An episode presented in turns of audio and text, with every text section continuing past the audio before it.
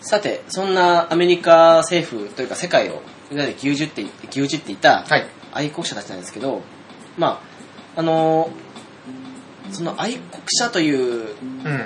愛国者たちという存在自体がはい世間に漏れることを、まあ、彼らは一番恐れてたと。うん。で、まあ、あの、科学が発達していって、うんまあ、民間人が、あの、ほら、個人でデジタル情報を発信したりする風になるわけですよ。インターネットですね、ねつまり。。うん。そこまではあの遮断できなくなってくる。うん。で、愛国者たちは、あの、それすらも掌握したいとはい。思うわけで、全世界のデジタル情報処理を、ね、乗り出すわけですね。はい。あの、ビクシェルで、まあ、そのデジタル情報処理システムとして、うんあの GW え、というものがあって、はい。それをあの開発すると。うん。あそれもビッグシェルの目的の一つなわけですけど、うん。で、GW はあの、まあ、ね、その、超大大規模なはデい。ジタル情報システムなわけですね。うん。それであの世界の情報を全て検問して、うん。そして自分たちにとって不都合があるというか、うんうんそういう情報を削除していけば、うん。自分たちの正体はバレずに、うんなおかつ自分たちの欲しい情報を集めれるというふうに、まあ、思ったわけなんですね、結そう局。ですね。うんあのー GW を内部に、うんまあ、こう CPU かと思うんですけど、はい。持つのが新型メタルゲーであると。うん。それが、あの、要塞型で、はい。このビッグシェルの下にそのままある。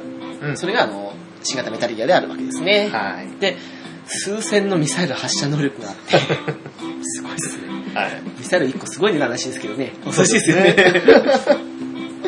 GW で全米の兵器情報を全て把握することができると。うんおまけに2年前に海軍が開発したメタルギアで、それを量産しておって、うん。はい。 25機の、で、メタルギア0にうん。周りを護衛させているわけですよ ね。そんなね、世界最高規模の兵力、そしてデジタル能力を持つ要塞型のメタルギアですね。はい。それがあの、アーセナルギアであると。はい。ですね。で、ソリアス、まあ、ね、先ほど戦いましたけど、大臣が。はい。まあ、あの、各発射のボタンを押させるために大統領を利用したと。うんうん。彼は本気で核を発射させて、うん。そしてその上であの、愛国者たち、うん。まあ、裏で牛耳ってるわけですけど、表舞台に出るわけじゃないですからそうねで。すね。を表舞台に引きずり出して、うんで、なおかつ戦争を起こすつもりだったと。うん。ですね。まああの、何回も言ってますけど、ソリダス・スネークの簡単な説明ですけど、はいまあ、前アメリカ大統領、ジョージ・シアーズであると。うん。で、あのー恐るべき子供たち計画。はい。前作で出ましたね。はい。要は何人ものね、うん実験を経た上ではい。誕生したのが、ソリッドと、そしてリキッドですけど、はい。まあ、要はね、20世紀最高の兵士であった、あの、ビッグボスのうん。力を備えた人間を作り出すための計画であるそうですね。と。その3人目なわけですね、実は。はい。であの愛国者たちはあのソリダス自身を気に入っていたので、うん。大統領として駒として使ってたとうんうん。でも4年前うん。ソリダスはあの愛国者たちに内密でうん。リキッドをそそのかしてうん。シャドウモセス事件を起こしたとはい。あれ実はソリダスの仕業だったわけですねそういうことワンの舞台ですけど、はうい。ん、まあそれが結局バレてしまい、うん。愛国者たちの怒りを買いうん。そして責任をね、取れという名目のもと、表舞台では、あの、そう言われますけど、うん実際は大統領から降ろされると。はい。で、あの、愛国者たちの書いたシナリオでは、うんソリダスは病死する予定だったんですけど、はい。まあ、オセロットの手を借りて、うん。そして地下に逃げたわけですね。オセロとここでも絡んできましたね。そうですね。で、結局3人目のスネークというふうに言われてますけど、はい。まあ、ソリダスは外見だけで見ると、ん4、50代。はい。あのーまあ、白髪というか、うんそんなオールバックの髪で、パッと見なんですけど、ビッグボスそっくりなんですよ。そうですね。後には出るんですけど、うんライデン、先ほど戦った時に左目を負傷したわけですよ。はい。時に眼帯した時が、うん。だいあのーオセロット曰く、んビッグボスにウリウリ二つですなうとん 言。われるわけで、確かに似てんすよ。そうですね。うんまあ、ビッグボスは本来右の方が負傷でしたけど、いあの、目がね、ないんですけど。まあ、ある意味、ミラーですよね。そうですね。で、あのー大統領ですけど、はい。フォックスダイを元に作られたコンピュータウイルスはい。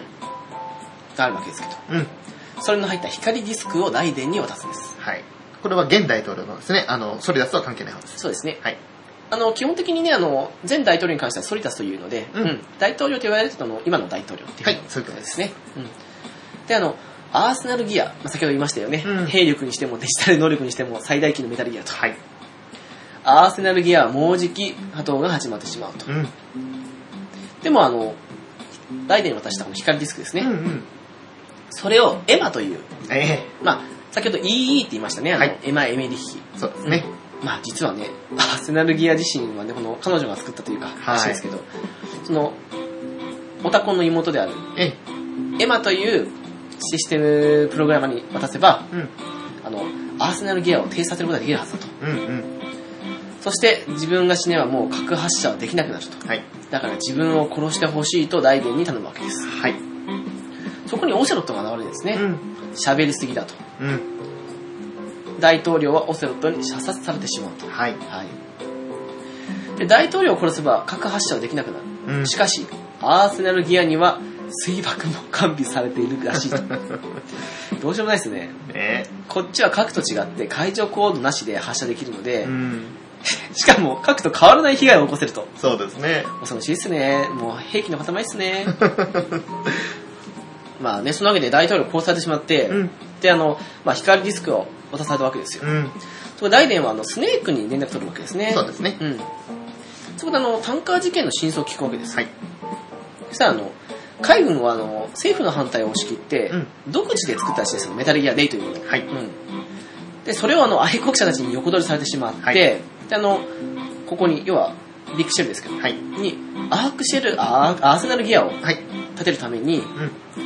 えーこの場所を狙ってタンカーをオセロットに襲わせたと。はい。うんそれが先ほどの、えー、序章の方ですね。はい。であの、タンカー沈没の犯人に仕立て上げられて、うん。そんなスネークですけど。を、まあ、要はね、メタルギアでの情報でおびき寄せたわけですね。はい。まあでもそれが全てその愛国者たちに仕組まれた罠だったと。そうなりますね。まあ、先ほどね、言いましたけど、あの、今にして思えば疑うべきだったと、ええスネーク言うんですが、はい。それもまあ全てね、その通りってことですね。そういうことですね。さて、まあ、スネークたちと連絡を取り、はい。で、まあ、タンカー事件の真実を知ったわけですけど、うんその後にあの、まあ、光ディスクをうん。渡されたので、はい。まあ、開発者であるうん。まああのね、GW の開発者であるエマ・エメリヒはい。が監禁されている場所に行くわけですうね、ん。あのーまあエマ自身を発見したわけですうん。でエマはまあ先ほど言いましたけどオタコンの血のつながらない妹なんですねこれ実は、はい。そうですね。であのもう10年以上も会っていないわけですよ、うんオタコン自身とはねあのー、まあなかなかね、はい話的にあれなんですけどね、ええひどい話になるんですけど。まあ、私の口が方なので翔さんがどうぞわかりますわかり ます。まあ、もともとその、血のつながない兄弟といっても、仲はすごく良かったと。 はいえーただその、まあ、オタコン、つまりエマの、あ、ごめん、オタコンの父親ですね、で、エマの義父ですね、はいが、あの、自宅プールで死亡するんですが、はいしたんですが、その時にあの、今、エマもですね、一緒に溺れて死にかけてしまうんですよ。そうですね、あのーオタコンとうんオタコンの父親、そしてその再婚相手である女性と、その女性の娘がエマですね。ね。はい。はい。で、その、プールを見下ろすことができるところの部屋にいたオタコンは、まあ、エマは助けを呼ぶんですけども、無視して、ひどいやつでひすどいね。やつですよね。で自国オタコンはエマとエマの母親を置いて家出をすると。でそんなこともあって、エマはオタコンを憎んでいたと。いうことなんですそれよね。はそうですようんね。憎まざるを得ないですよ、こんなの。だってね、 自宅プールで父親死んで、しかも一緒にね、エマも溺れてんのに、助けてお兄ちゃんってだっけ、うんお兄ちゃん助けてくんないと。反抗期になりますよね。 反抗期とかじゃないですよ反抗期どこね。ろじゃないですよね。もう逆にあの、なんだろう、殺してやろうっていうぐらいになってきますよね、エマとしてはね。 愛されるより殺したいですよね。 そんなね、まあはいですね。で、まあ、ライデンは結局、スネークと合流するんですね。うんはい。で、あのーエマしかうん。解除できないところだけなので、エマをコンピュータールームに連れて行って、うんで、先ほどの光ディスクで、はい。アーセナルギアチっていうか GW ですね、うんのウイルスを、まあ、作動させるとはい。いうために連れて行くわけですけど、連れて行く途中で、 まあまた出てくるんですよ、あの、き 吸血鬼、バンプですね。ヴァンパイアのあるバンプが。はい。で、エマを刺したんですね。えエマ、ライデンはね、バンプを銃殺するんですえよ。はい。で、スネークがエマを救出すると。うん。で、まあ、あの、エマはね、怪我をね、負ったわけなんですけど、うん。怪我をしてコンピューターを、まあ、設定するわけです。はい。 GW にあの、例の、フォックスダイをコンピューターにしたというか、はいウイルスにした、まあ、そのウイルスをね、う埋め、埋め付けるわけですけん。ど、はい。まあ、あの、傷が深くて、 まあ、助かる見込みがないと。はい。で、まあ、ヘリのね、修理を終えたパコンが、あの、悪いあんちゃん が、駆けつけてきたわけですね。ええ小田子の好感度が下がってる。ただね、エマはね、うん。妹じゃなくて、一人の女性として、うん。兄である男のことが好きだったと、うん。最後に告白するわけですね。えで、そのまま告白をした後に、まあ、エマは死んでしまうわけですえ。そうですね。オタコンは泣きながらね、エマに謝るわけですよ。はい。実はね、あの、先ほどね、プールでお溺れた時ですか、うん。エマが助けを呼んだと、うん。時に、聞こえないふりをしたと。うん。なんでかと。うん。ただね、オタコンはその時、エマの母の、お母さんですね。はい。まあ、オタコンの義理の母ですか。はい。と、関係を持ってい たと。とんでもないですよね。肉体関係ですね。ええなので、聞こえないふりをしたと。 え聞こえないふりとか聞こえなかったんですかね。え聞こえなかった夢中になりすぎち ゃって。で、まあ、父親ね、死んだって言いましたけど、んはい事故じゃなくて実は自殺だったと。はい。もしかしたらね、 エマを道連れにした心中かもしれないわけですけど ね。まあ、そんなこともあって、はい。父親は死に、そして、エマはね、その、まあ、溺れかけて死にかけたとええいうのと、あとそのショックもあって、うんまあいろいろとね、あったわけですけど、その辺の部分で両親の呵責に耐えられず、うん。その結果でね、オタコンは家出したと。そうですね。まあ、オタ君からしてみればこういう言い分はあるんだろうけど、うん、なかなかね、あのーちょっとひどいですよね。 まあ、そもそもにしてね、え母親とね、ええ関係を持ってる時点でもはやね。もはやねですね。ええまあ、まだ子供だった今はね、オタコンが自分を捨てたと、えうん、見捨てたとうん、思ったわけですね。で、ハッカーになって兄を追って、コンピューターね、プログラムの道を進んだわけですよ。はい。そして、GW が開発した と。とんでもないですね、これも。で、まあ、そんなね、なんか、全世界のオタコンファンをドン引きさせるよう な。 いるのそんなに。い翔さん、そうじゃないですかや、あの、まあ、オタコン、このストーリーを見なければオタコン自体はとてもいい人なんで。ちょっとここでオタコンのモノマネを。ええなんでいい です、そんな、セリフあるところにしてくださいよ。 あ、そうですか。わかはりい ました。その時に。ここでじゃないですよ。あ、すいません 何エね。マーってのも言えばいいですか そんなセリフなかったよね、絶対ね。まあ、そんなね、あのね、最後に、エマに、すべてを打ち上げて、うんプレイヤーはどん底というか、ドン引きというか、いや、もうね、この辺なんか聞くに耐えなかったですよね。あの人たちはどん底、我々はドン引きと いう状況だったわけですけど、はいまはあ、いそんなエマのおかげで、ウイルスはどうにか植え付けられたと。そうですで。すね。コンピューターウイルスはあの90%の稼働で緊急停止したわけです。ええ突然ですよ。なん、何事かよ。なんかウイルスには何らかの改ざんが加えられていたようで、うんそのけそのせいでどうやら失敗したらしい。はアーセナルギアはね、稼働を始めてしまったと。ーい。うん。ビッグシェルの、まあ、上部、見物部分を、建物部分でいいんじゃそうだないでねすか。。そうですね。を崩壊し始めて、して、まあ、そんなわけですから、楽しみにね、くれている暇はないと。うん。オタコンは修理したヘリで、うん。建物内に残された人質を、はい。基地まで運んで、うん。その間にライデンとスネークは、アーセナルギアへ侵入して内部から破壊しようというねわけですえ。オね。タコンはなかなかね、あの、出るたび出るたびにね、泣くシーンがあるんですよ ね。毎回何かしらの悲しみが彼に訪れますかそらうね。なんですよ。でまあね、アーセナルギアへの出入り口はぴったりと閉められているので、はい入る隙が見見見当たね、はい見つからないと。外側からの破壊はその規模から、そしてその走行から言っても無理であると。うん。そこにね、スネークの合図で忍者が流れるんですね。例のサイボーグ忍者ですね。はい。 なぜか知んないけど、ライデンに襲いかかると。はい。忍者はその顔あその顔えその顔をあらわにしたわけですね。ははいい。そしたらあの、忍者、まあ、当然死んだグレーフォックスではなかったわけですよ。えその正体はあの、テロリストの一員であったはずの、はいロシア兵のリーダーでもある、オルガだったんですえね。はい。スネークにどういうことっていうふうに言ったら、うん。スネークはニヤニヤしていると。 したらなんかね、オルガはライデンを気絶させるわけですね。たやすくね。あれスネーク敵だったのみたいな。 まあね、ライデンはね、すっぱだかでね、ええ拷問機械にかけられて拘束されるわけですよ。これもまた、ワンの、ね、見たシーンだな、みたいな感じですよね。この時すごいですよ、ライデンすっぱだかなんですけどね、はい両手で押さえてね、空中で側転するんですよ。えすごいっすよ、なかな か。だとかね、あの、絶妙な位置にね、ストローがあったりとかえね、そうですね。ちそうだゃったかんなちゃんとあの、見えないようになってますよ。それを見てね、兵士がね、名前のデカさにうん。意気消沈して去っていくっていうのもあるんですけどね。そこにね、ソリダス・スネークがやってくるんですね。はい久しぶりだな、ジャックと。うん。まあ、ライデンの本名を呼んだわけですよ。はい。さっきは、さっきって戦闘の時ですね。うんうあんの戦闘機の時ですねヘ。リコプターですね。うん。はい。フォックスハウンドのスーツを着ていたから気づかなかったよと。うん。私のことを思い出したか、ジャックと。うん。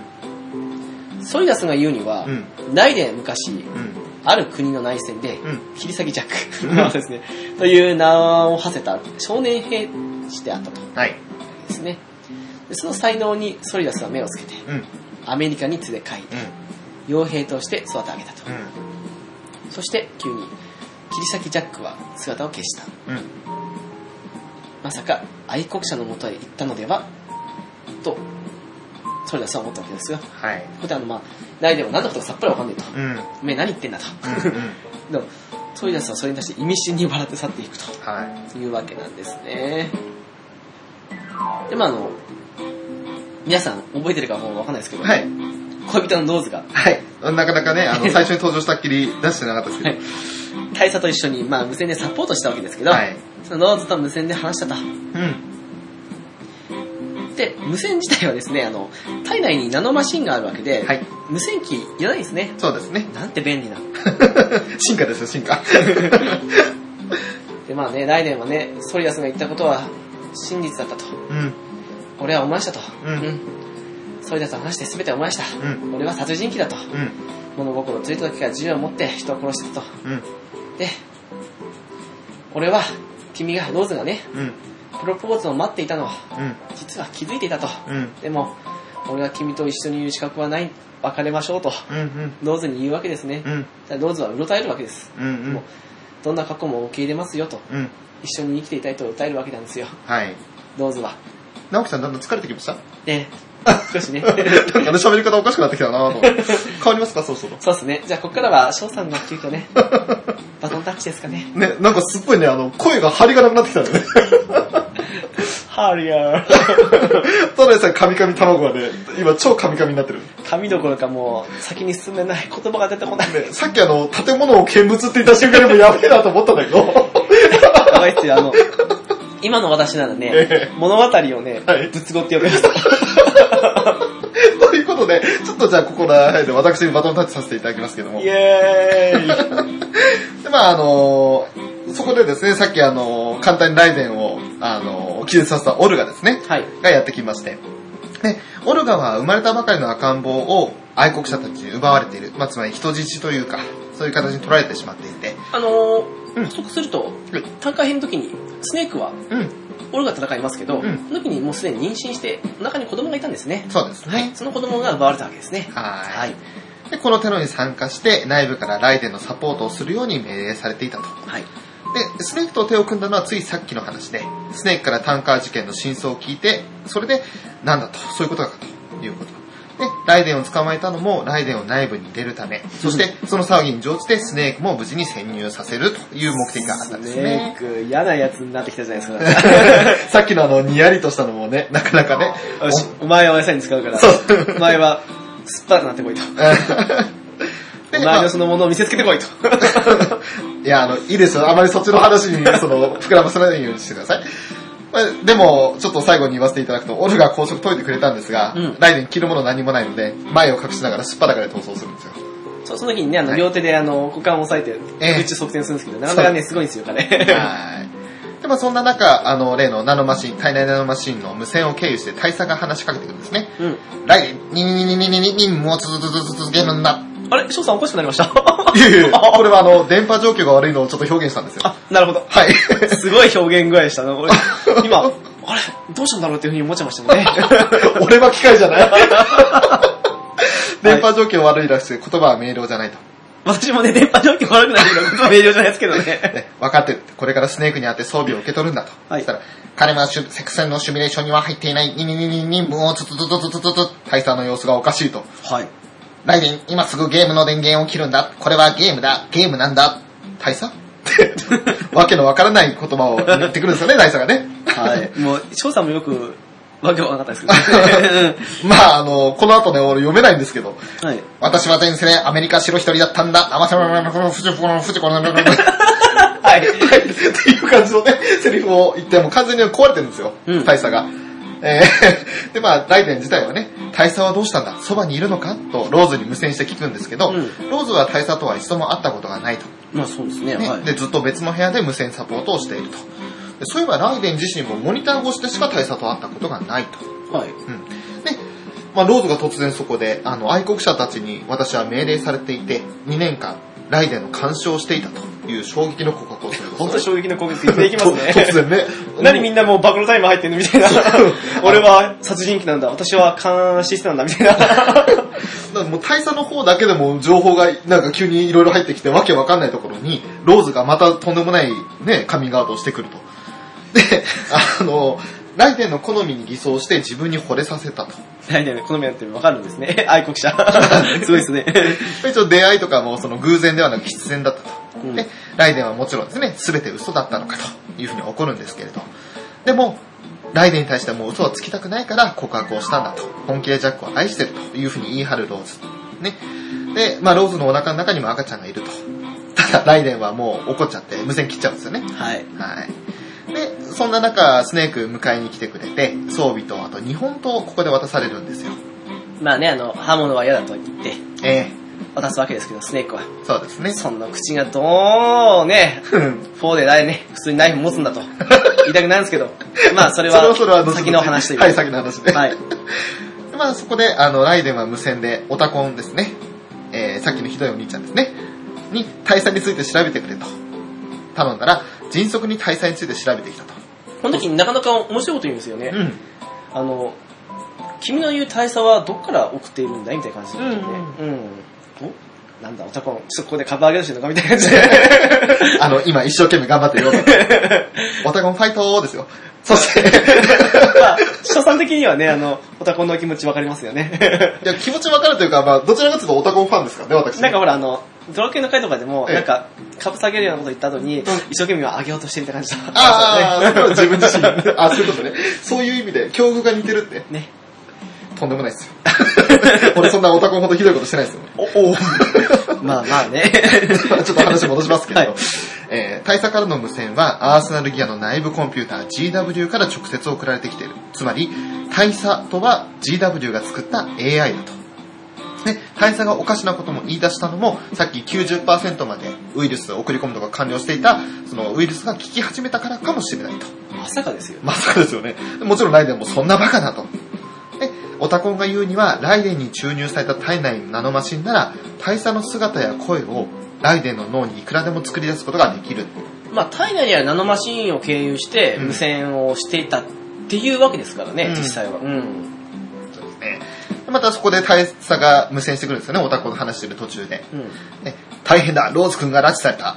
で、そこになぜかローズの悲鳴も、助けて、ライデン、キャーで、スネークがバッて入ってきて、ライデン、落ち着け、これは AI だ。大佐は現実じゃない。で、そしたら、まさかローズも AI かという話になってくると。そうね、セーフ自身は何を言っているんだと。うん。彼女はあれだろうと。 お前の恋人なんじゃないかと。だんだん自信なくなってくるんです、大体 そうなんですよ。で、これで、あの、まあ、俺は見る MGS で見た中でも、ライデンと全く同じ気持ちですよね。意味がわからなくなってきちゃって。で、この辺ちょっと今、本当にいろんなセリフが飛び交うんですよ。そうですね。ね、立ち代わり入れ替わりでね、だから本当にあの、まあ大佐がまたあの、あままままままみたいな感じで壊れてくるんですけれど、 それもまたちょっと面白いシーンでもあったんですが、本当にわけのわかんない、そんなことを、あのー、大佐だけじゃなくて、そのゲームの中で全体的に、その異常が起こるように、そのそういう演出がされるんですよね。うん。はい。でまあそんな中、えー、幸運の女神フォーチュンですね、えー、まあ最後のテロリストそうですね、ファットマンは、ライデンを倒倒しし、たしで、バンプバンプももまあ自殺したと。ね、やっつけたんで。フォーチュンが現れまして、で、タンカー事件でオセロットが殺した海軍司令官は父親だと。うん。で、彼女は犯人がスネークだと信じ込んでいると。うん。で、フォーチュンはスネークとの対決を望んで、スネークはその要求に応じてライデンを一人で先に行かせると。ありますね。はい。はい。で、ライデンはアーセナルギアの屋上へ出て、ビッグシェル建物部分は全て崩れ落ちていても、周り海に広がってる状態ですね。そうですね、あの、本当にそうですね。大きな、なんか、よく、ね、格闘漫画なんかであの、武道会の決勝みたいな感じで、 そんな感じですね。もう舞台が整った感じですよね。整いましたって ね。何、何とかけて何を言うんですかわかんない。はい。まあ、えーそこにはソリダスネークがいたんですよ。で、えーお前は愛国者たちが作った S3 計画の第1号だと。我が息子よと。で、シャドウモセス事件後、愛国者たちはソリッドスネークのような屈強な戦士が欲しくなったと。で GW を駆使して実際に作り出そうとしたのが、ソリッドスネークシミュレーション計画 S3 ですね。そうですね、ソリッドの S と、はいスネークの S、そしてシミュレーションの S と、はい。 S3 と、そういうことですね。 E3 みたいですね。 それもまああの、ゲームの発表会ですけど、ん えーまあ、少年戦士として名を馳せたジャック、ジャック・ザ・リッパーに目をつけて、えー、ソリダスの元から連れ出し、過去の記憶を消したと。 はい。ね、シャドウ・モセス事件のシミュレーション VR 訓練をさせて、新たなソリッド・スネークに作り変えたと。うん。もちろん、フォックスハウンド自体もとうに解体してる、あのまあ、スネークこと、最初プリスキンがもう解体されたはずだがと序盤に言ってましたが、うん。で解体もしてると。で、大佐も、フォックスハウンドも、ライデンという戦士も、何もかも全てが愛国者たちが GW で作り出したまやかしだった。まあ、そうですね、あのーなんだろう、VR で経験して、はい。で、その中であの、サイボーグ忍者を見たとうん、いう話を先ほどね、うんサイボーグ忍者は最初、まあ、オルガですけど、うん。来た瞬間に代々思ったわけなんですけど、はい。それにしてもね、全部あの、VR 訓練でやったと。うん。それも結局の、ソリッドスネークシミュレーション。はいまあソリッドスネークのような選手を作り出す、んそういう計画ですけどね。そうですね。で、やったわけですけど、は。はいい。で、まあ、結局、そのソリダスの合図でメタルギアレイが、25機もあるメタルギアレイが襲いかかってくるんですね。うん。で、そこで、あのーオルガがライデンを助けるために飛び込んできて、ライデンが死ねば、私の子供も死ぬようにプログラムされていると。そうですね。えーあなたは生きてくれと。で、オルガは、その、ライデンをかばうようにして、ソリダスが放った銃弾に額を撃ち抜かれて死んでしまう。これなかなかね、衝撃でした そういうことでよ。。したよね、これはね映像的。に。で、高らかに笑うソリダスを尻目に、周りを囲んでいたメタルギアレイが突然ショートを起こし、動かなくなってしまうと。懐かしいな、メタルギアでのボス戦。人間出てくんだよね、ワンスかワンスがね。オセロットがそこで慌ててやってきまして、で、ウイルスが作動してしまいましたと。GW が崩壊を始めていますと。うん。そこにフォーチューンがスネークを拘束して連れてきたんですが、まあスネーク負けちゃったんですね、一回ね。ねえ。えーで、ライデンもソリダスに捕まって、で、手錠をかけられて、で、フォーチューンがソリダスに聞くんですよ。これからどうするんだと。で、アーセナルギアは最初からお前らにくれてやるつもりだったと。好きに使えと。私の目的は他にある。で、ソリダスの目的自体は GW にのデータの中にある愛国者たちの名簿、つまり誰が世界を牛耳ってるのか、それを知りたかった。うん。レッドセルがアーセナルギアで水爆を発射して、騒ぎを起こしてる間にこれを見つけて愛国者たちを殺しに行こうとしていたと。うん。で、GW 自体はそのウイルスによって止まってしまったんですが、まだ手はあると。自信たっぷりに言うんですね。うん。で茶番は終わりだと、突然オセロとは笑い出しますと。困った男ですね。本当にオセロとどっちの陣営についてるんだって話ですけどね、ここまで来るとね。うん。計画の真実を話し出して、ソリダスと。お前が自分の意思で起こしたと思い込んでるこのテロは、それ自体が愛国者たちの仕組んだ演目だったと。はい。おいおい、愛国者たちはどこまで牛耳ってんだって話にまたなってくるんですけど、はい裏の裏の裏ですね、さらにうね。ん。。表じゃないですすね、それね、実はね。そうなんですよ。本当にあの、心底裏なんですよ。まあ、オセロットが言うには、その、ソリッドスネークシミュレーション計画、S3 計画は、シャドウモセス事件の VR 訓練のことではなくて、このテロ、つまりソリダスが起こしたテロこそが S3 計画だと。そうなりますね。はいえーエイムズがナノマシンを使って心臓発作を起こさせたウイルスもフォックスダイを元にして作られて、で忍者もオセロットの指示でオルガを紛争させた、その、化けさせた感じですね。で、えーデッドセルというのはシャドウモセス事件でいうフォックスハウンドの役割をする部隊で、で選ばれた理由はフォックスハウンドのと同じく超能力を持つメンバーがいたと。うんそうですね、あの、デッドセル以外に、はい。フォックスハウンドと拮抗というか、はい。みたいな感じの舞台がなかったっていうのもあるらしいですね。そうですね。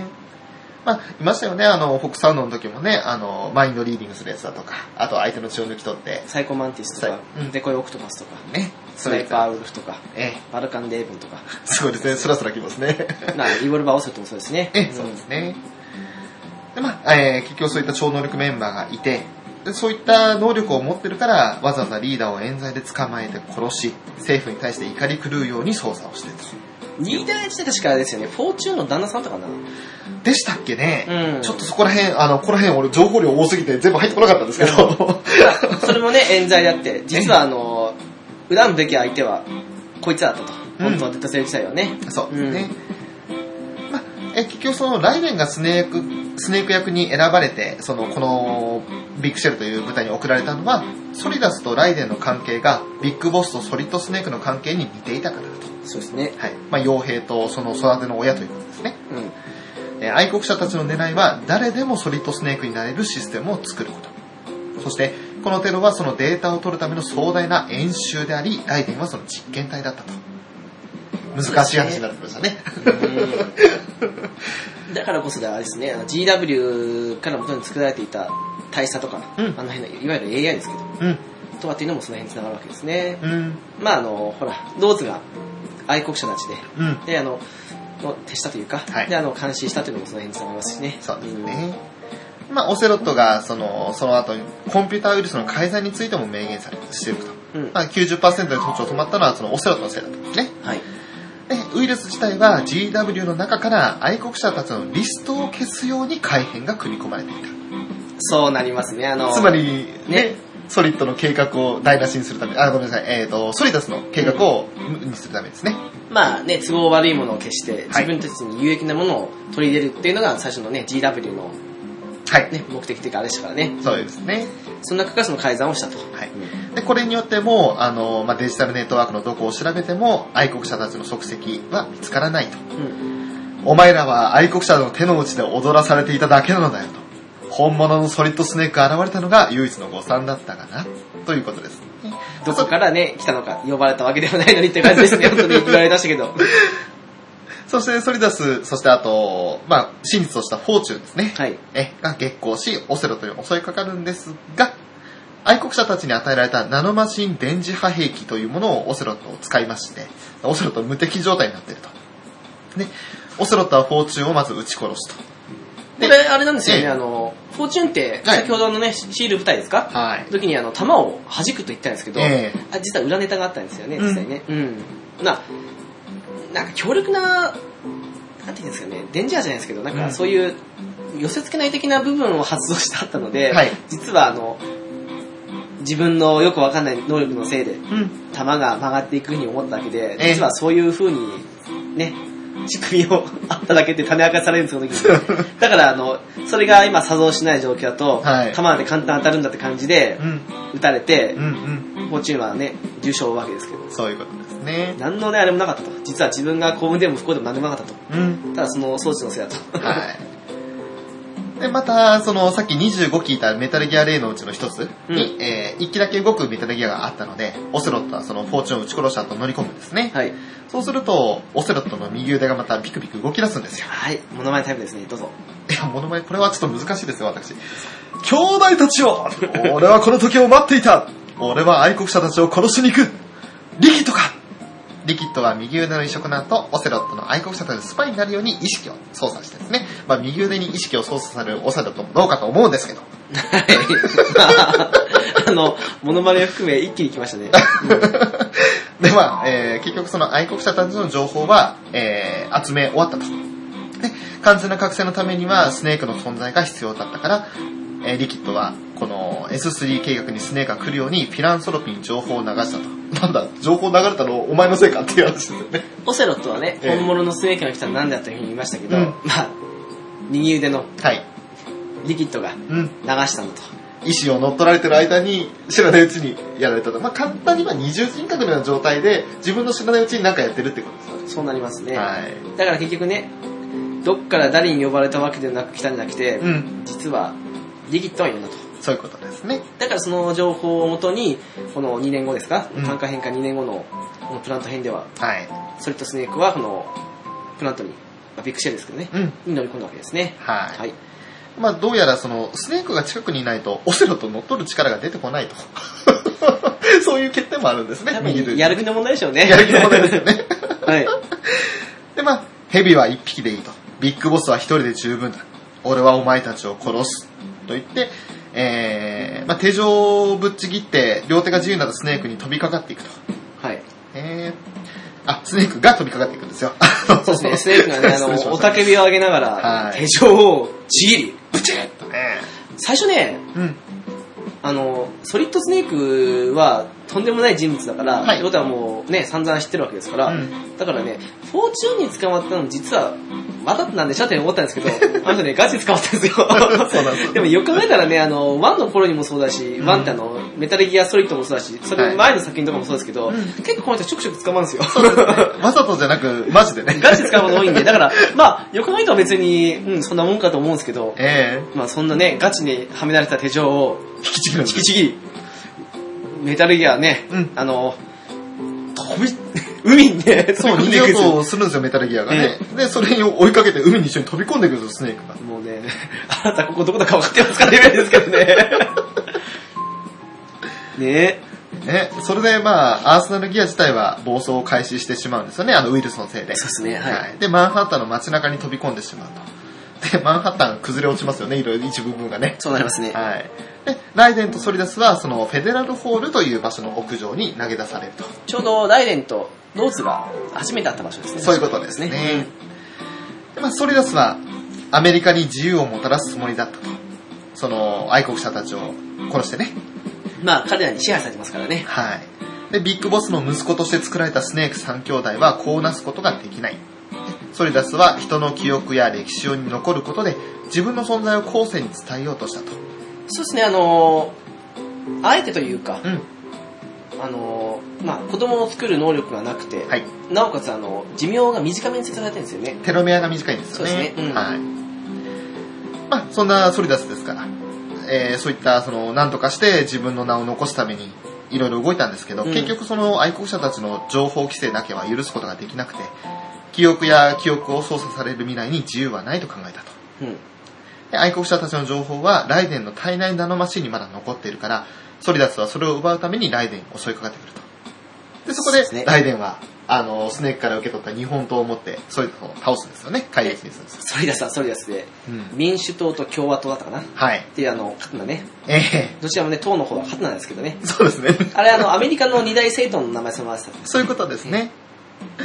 まあでも、あの、その刀以上に、ソリダス自体の姿形がちょっといろいろすごいですよね。あの、機械的な触手とか。そうですね、うん。あと、あの、加速装置的なものもあった りね。火とかブワーみそたう、いなね、あの、要はね、摩擦のあれでね、はい火が起こるわけですけど、あれええ触れるだけダメじゃないですから ね。めんどくせえやつだなと思ってこいつして。で、まあ、あ のーそんな、戦ってる最中ですよね。またうるさいのが来るんですよ。はい。えー、大佐の AI ですよ。ね えの。えー例のですよ。わ、我々は、みたいな感じのやつですよ。 獣人だみたいな。はい。で、まあ、GW 停止したはずなのに、あの、なんで無線入れてくるんだというふうにライデンは聞いたら、我々はどこにでもいるのだよ、ライデンと。はい。で、まあ、S3 計画、その、正確には本当はソリッドスネークシミュレーションっていうやつの略じゃなくて、はい。セレクション・フォー・ソーシャル・サニティ、えー社会思想健全化のための淘汰だと教える。うん。そして、延々と人類の愚かさを嘆くと。でずっとその電波を使った説教みたいな感じで、そずうですーっねと言ってるんですよね。あの、うるさいんですよ、本当に。まあそうですよね。まあ、それがストーリーの進行上必要なんですけど。で、えー、まあ、結局その中で、そんな、まあ、戦い終わって、その、ソリダスも倒して、で、そんな大佐の説教も終わりまして、あ、その、説教といえばね、はい少し興味深いというかね、へーと思ったのはね、あ、あはいはい。のー、メタルギアレックスとかレイとかもそうですし、あと、ライデンっていうコードネームもそうですけど、うんそれが日本のね、せ戦闘機というか、うんなんか付けられたとか、うんそんな部分のね、あの、つながりに関しても無線の中で言うんですよ、その時そうでしたねね、。その辺も含めてね、あー、すごいなーと思って聞いたんですけどね。あれ聞いてる時は、ほーっと思ったけど、なんか今 こうやって話し始めても思い出せないですね、そのセリフの一つ一つをね。あー、そうですね。うんすごいあの、大佐の言って、話してる内容自体が膨大すぎて、もうあの、なんだろう、処理しきれないって。だからメタルギア2を見始めてから余計に頭こんがらがってきますよね。大佐とローズの、まあはいそれぞれ AI のあれが出てきて、うんそこでその説教もそうですけど、うん淡々と、でも特にあの、すごく人を罵倒する感じで、ええあの、ある意味で真実的な部分というか、はい。人間の負の部分を延々言ってくるので、うん結構ね、人によっては来るものもあるんですけど、来ますよねあれは なねんだこいつみたいな感じで。で、まあ、そんな、えー戦闘と説教、まあ、あと、罵倒が 終わった後ですね、えーまあ戦闘スーツに日本刀という姿で、その、街の中を歩くんですよ、ライデンが。 そしたらそこにバトを叩くんです よね。あ、翔さんね。ガトだったね。あとですね、あの、罵倒ですね。声優つながりで、まあ、あの、スネークですよ。異様な光景ですよ、あれう。ん。街中ね、みんな、他の人もいるんですけどね。うん、みんなスルーなんですよね。あれ、本当にいたのか、もしくは、大伝の幻覚的なものかわかんないですけど、うんうんとりあえず、映像の中ではとりあえず人がいっぱいいる中で、はい。戦闘服というか、あのね、うん。スニーキングスーツを着たうん。大伝と、そしてスネークが話をするわけですね、最そ後う。ですね。うんで、リキッドはメタルギアで去ってしまったと。しかし発信機をつけたので居場所はわかると。あの、飛びついた時ですね、海 に。メタルギアレインに飛びついた時ですねね。そういうふうにスネークは言うんですよね。はいで、ウイルスを仕込んだ光ディスクもコピーを取っていたので、それを調べればウイルスが削除したかった愛国者たちの情報が出てくるというふうにスネークは言うと。そうですね。うんで、一緒に戦うというふうにライデンはスネークに言うんですけれど、スネークは、お前は生きろと。お前が生きれば、オルガの子は死なない。オルガの子は俺が助けると。いうふうに言って、肩を叩いてライデンを流すんですね。そうですね、オルガ自身はね、あの、大伝の生体反応というか、うん消えると子供を殺すって言われてたので、えそれもあって、あの、協力して、で、あえ。の、大連の手助けもしたはいと。いうわけなので、まあ、その辺のね、あれを汲み取ってというか、そうう。ん。オルガのために、死んでしまったオルガのために、子供は助けてやると。でそのために俺が動くからというふうに言って、肩を叩いた後、その視線の先にローズがいたんですよね。はい。えローズはよく幸いなのかどうか AI ではなかったと。はい現実に存在していたと。で、振り返るとスネークの姿はもうなくて、えまあいろいろそのローズとジャックの話、まあライデンの話ですね。今日は何の日だか思い出したジャックと。あ、俺と君がこれ出会った日だと。で、えー抱き合うローズとジャックでローズはお腹をさすっていたと。あ、子供は本当にいたんだ と。そういうことですね。まあ、あれですよ、あの、メタルギアソリッド1、はい。時に最後にあの、誰かと話しているオセロットうん。というのがエンディングの後に語られたわけですよ。そうですねまあ、それはね、結局、ソリアススネークだったわけですけど、うん相手は。うん。今回は、あの、どうやらスネークとオタコンが話してるわけですね。そうですね。はい。スネーク、ウイルスの解析は終わったよ。愛国者たちの情報も分かった。12人いる。実は、フィランソルピーの出資者もその中にいるんだ。はい。なんだって。オタコン。それで、そいつらどこにいるんだ。うん。マンハッタンに行ったのは確実なんだけど、もう死んでるんだ、全員。何いつ死んだんだそれが、100年前なんだ。ドドーンって言ってますね。てっきりあの、このセリフさ、あなたはスネーク言ってくれるのかなと思って俺流したんだけど、何も喋んないからね。あ、ごめんなさい。なんか見えちゃったっていうか。なるほどね 本。当にもう資料集ばっかり見ちゃって、もう。あのー、そう。結局、データを解析してね、はい。であの、世界を裏で牛耳っているはい。 12人の老人うん。ですけど、はい。その愛国者たちのリストがはい。出てきたと。うん。で、その中にはね、もちろんあのフィアンソロピー、うんまあ、反メタルギア大会ですか、はい。スネークたちの、うん。今、身を置いてる場所ですけど、はい。の出資者もいたわけですけどえ、ただね、その12人、まあ、どこにいるんだというわけで、リストとかを見たらう、ん。おかしいなと。うん。 2009年の話ですね。はい。もう、100年前、つまり1909年ですか、はい。の段階で全員死んでいると。どはい。ういうことなんだって。うん。ここで疑問が生まれるんですね。はい。 2で明らかになったうん真実としてはう、ん。どうやら世界の裏には、うん。まあ、愛国者という、そういう、アメリカもそうだけど、世界を裏で牛耳っているはい。連中がいると。えそれがどうやら黒幕で間違いないと。うん。黒幕の焦点が出てくるんですね。うん。ただ、その場所を突き止めたなっていうふうに思ったらう、ん。どうやらそれのね、主要人物というか、うん。 12人全員が100年前に死んでいると。うん。つい最近なまだわかるけど、100年前に全員死んでいるというのは不思議な話ですよね。本当ですよね。ねなので、まああの、この辺の疑問を持ったまま、うん3でうん。愛国者たちと何なんだろうっていうふうに明かされると思ったら、3のお話はあの、はい。このメタルギアソリッド2が2009年ですけど、ええ。そこからね、45年前ですか、はい。の1964年の話なんですね。そうですなのね。で、みんなえっと思うわけですよ。うんうん。でもまあ、それもね、最初、そんな昔で、ね、未来っていうかその、うん。続編じゃないわけですから、はい。まあ、真実とかそういうの見えてこないんだろうなと思ったら、実はそんなこともないと。そうなんですよね。なのでこれ、あの、実際にはあの、はい。ストーリーの展開というか、うん。年代的にはあの、2の次って4なんですけど、はい。 4にもつながる反面、うん。過去さあの過去の時代であって、なおかつナンバリング的には次の次回作になりますけど、はい。 3にもつながるんですよね。そうなんです。なんか、わかりやすく言うと、あの、ワンピースみたいな感じですよ。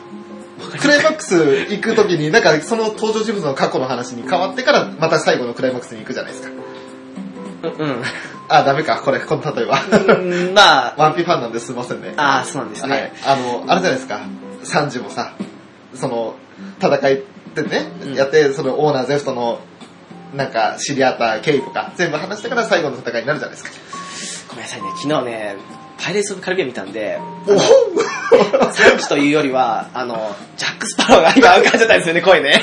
同じ人なんで声がね。なるほどね。なるほどね。まあ、そんなね、あの、謎は解けたかと思いきや、はい。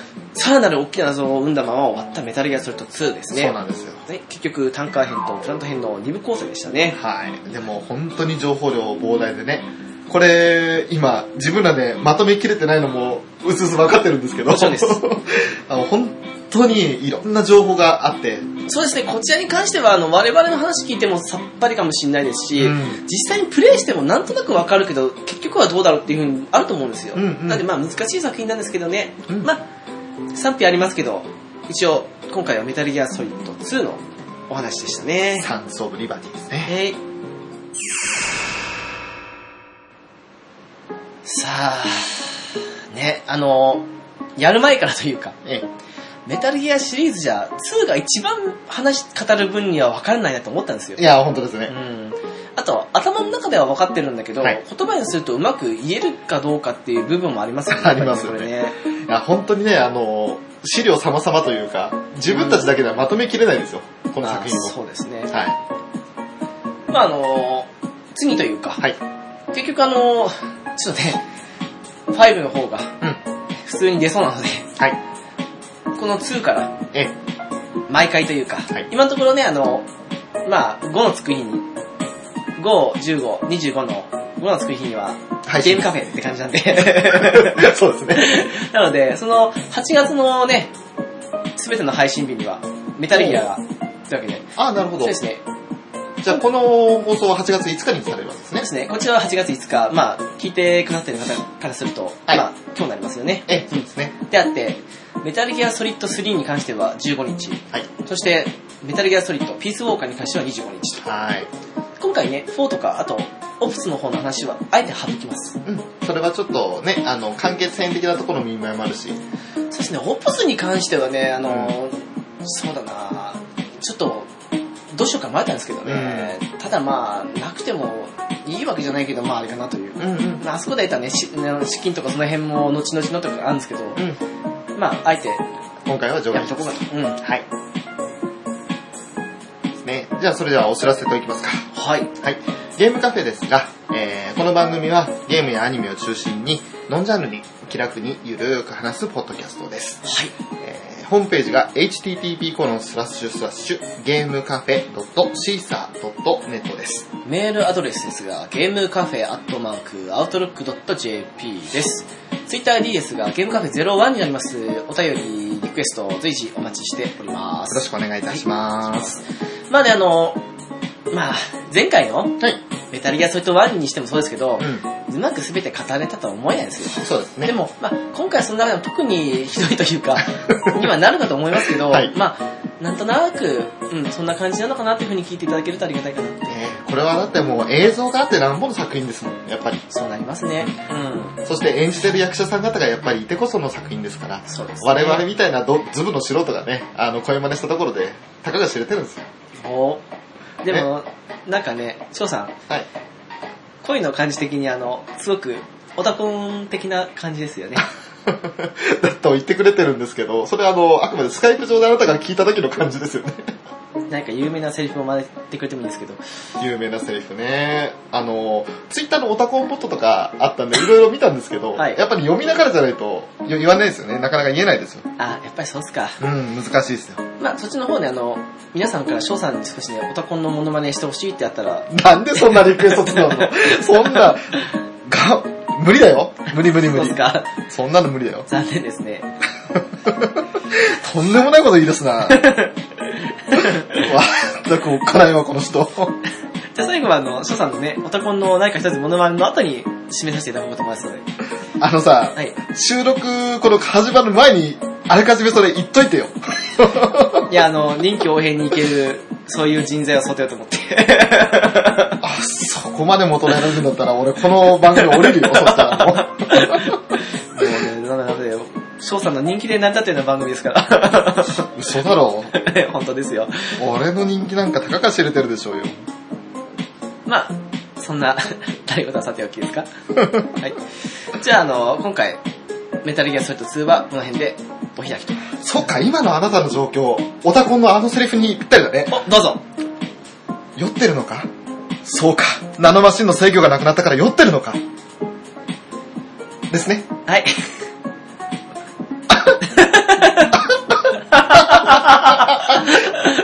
コンタクトだよ。っていうセリフもね、あるんですよ。まあこれはちょっと先の話なんですけど。ああ、もう。 はい。じゃあ、そのわけで、ゲームカフェの直樹と、ショーでした。